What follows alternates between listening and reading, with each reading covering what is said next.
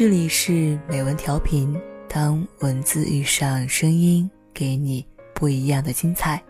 我是主播秋晚，今天我们将一同来分享《这么远那么近》，爱情不能如诗，不能如是。事情要从前几天的一个 app 说起。几天前，一个 app 上刊登了一对情侣的回答，问题。你为什么不愿意和我一起看韩剧？哪怕在看的时候和我待一会儿呢？男朋友的回答很有意思，他讲了一个前任的故事。当前任发来一条犹如韩剧对白的分手词后，男人讶异的想：为什么不想一起看韩剧？因为我想跟你一起在现实里活得真实一点。你看完一部又一部，一步一步似魔鬼的步伐。男生最后写。爱一个人有很多方式，用彼此舒服的方式相爱。我更想在我们的生活里主动，而不想在别人的故事里感动。果不其然，第二天我的朋友圈里，许多人拿着各种思维和金句进行点评。有人说女生就是作，看个电视剧非要套进现实，也不瞧瞧自己是不是貌美如花。有人说男人完全是下半身思考的动物。跟他们营销一些浪漫桥段，就是对牛弹琴，说了也白说。到了公司后，有个女同事眼睛红红的，我问她怎么了，她唉声叹气地说：“昨天因为给男朋友看了一下那个问题，结果大吵一架，男朋友夺门而去，至今未归。”我试探地问：“你们吵架的点在哪里？”姑娘说：“只是说他应该懂得点浪漫，女生不太喜欢现实。”脑子里还是有一个童话故事，希望可以有更美好的爱情，不然还能叫爱吗？他骂我每天看韩剧不干家务，他自己也不是忙着打游戏吗？我笑了，你俩五十步笑百步，谁也别说谁。我曾经问过身边的女性朋友，为什么那么喜欢看偶像剧或韩剧？答案几乎是相同的：高富帅、富二代，穿着剪裁合身的大牌衣服。各种机缘巧合，阴差阳错爱上一个屌丝女或身世可怜女，双方一开始是各种误解、看不惯，然后再来几个男配和女配，或掺和或搅和，二人萌生爱意，在欧巴和阿加西之前来回转换，然后再出现一场大的变故，俩人又决裂，最后男配女配再掺和或搅和，最后修成正果，擦了黑。这套理论连我老妈都知道。老妈是典型的韩剧爱好者，曾经受《我爱我家》和《洗澡堂男人》的侵蚀，以为韩剧动辄几百集，后来才缓过神来，原来视频网站有这么多俊男美女和哭死人的情节。抱着我的 iPad，每天都感动得鼻涕一把泪一把。我曾经好奇地问我妈：“你都五十几岁的人，怎么还能看这种给少女看的偶像剧？”我妈瞪我一眼：“你懂什么？”哪个女人不懂爱？谁说只有少女才有情怀？我扶着额头走远。我真觉得我妈可以去当作家。我歇了。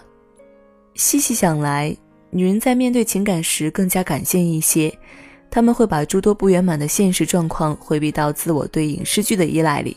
我妈就经常借着某某片里的角色数落我爸不喜欢旅游等等。女人骨子里的浪漫基因。确定了他们要去建立一份最浪漫的期许，而这种浪漫是不允许现实所触碰的模糊的美好。而男生的浪漫基因对女生而言是另外一种属性的产物。从生理来讲，女生的感官刺激是从皮下大脑散发出来，作用于脑神经，并且在右脑较为敏感；而男生的感官是从肾上腺直接刺激，作用在男人的雄性荷尔蒙。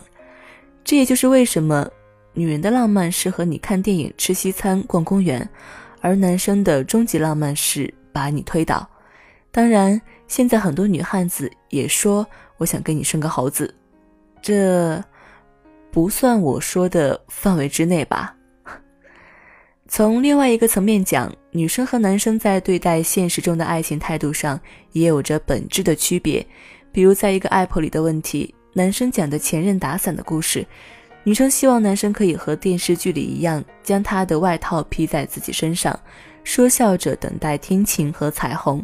而男生则是希望拉着她赶紧去找一处躲雨的屋檐。你说谁错了？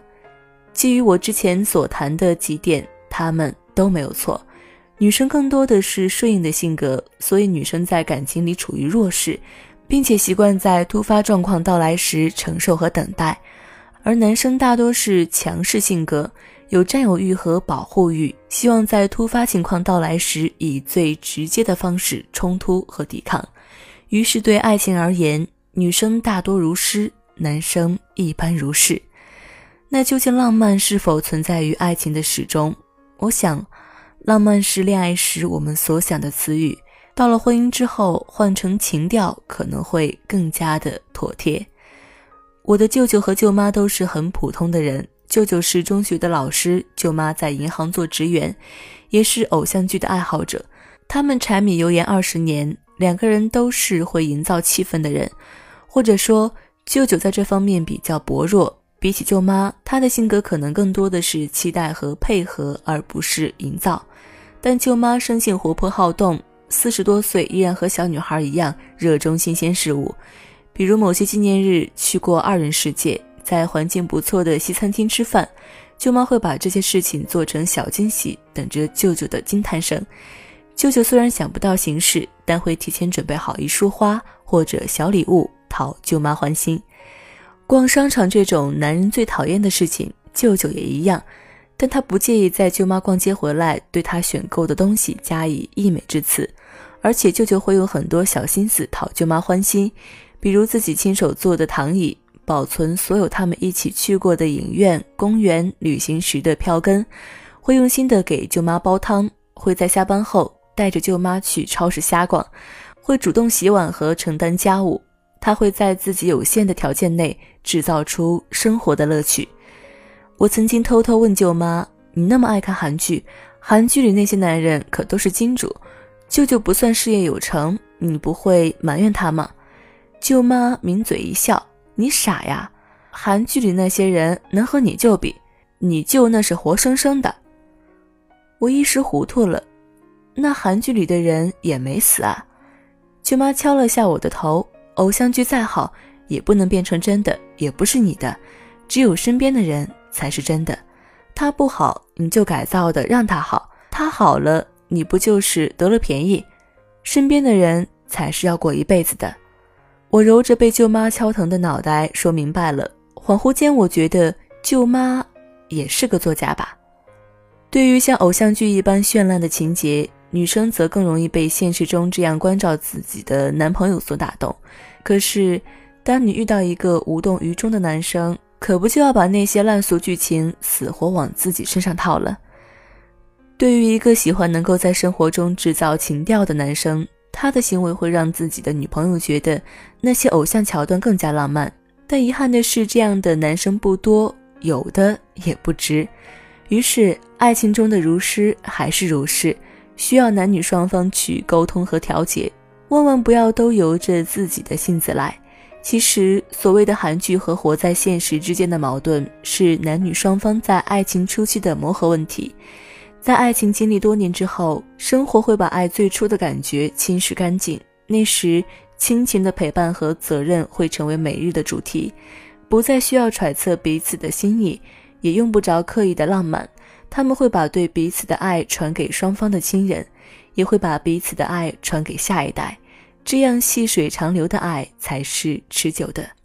想对姑娘们说，妹子呀，你的另一半一定会在某个时刻没办法如你期待的那样满足你，但你选定了他作为你的伴侣，就要去包容他的缺点。他无法完全体会你的内心所想，那么你可以说给他听，试着去理解和沟通。而不是责怪和埋怨，你肯定明白，爱的携手是心的距离，你要去贴近距离，而不是疏远。有话好好说，一哭二闹三上吊不解决问题。再对男生们说，哥们儿，主动一点，女人总归是浪漫的，你费尽心力追到爱的女人，就要去小心呵护她。老婆终究是用来疼的，天塌下来你顶着，可后院。他却替你在打扫，还要为你生儿育女，陪他看个韩剧又如何？你看世界杯时，他也不喝着啤酒跟着你傻乐吗？将心比心，看似委屈了自己，却成长了爱情。家和万事兴，最后得逞的还是你自己。爱情不能如诗，因为如诗一般的生活，剔除那些真实的平凡和琐碎，爱会变得飘渺，丧失了根基和安全感。爱情也不能如是。死板教条总归只是写在攻略里的条框，生活的调剂是保持爱情新鲜的必须催化剂。有了调剂，你们才能更加了解对方和相爱。你有你的内心浪漫，我有我的关怀方式，无形有形，见招拆招，这就是女人和男人，这就是你们看似不同却殊途同归的爱情。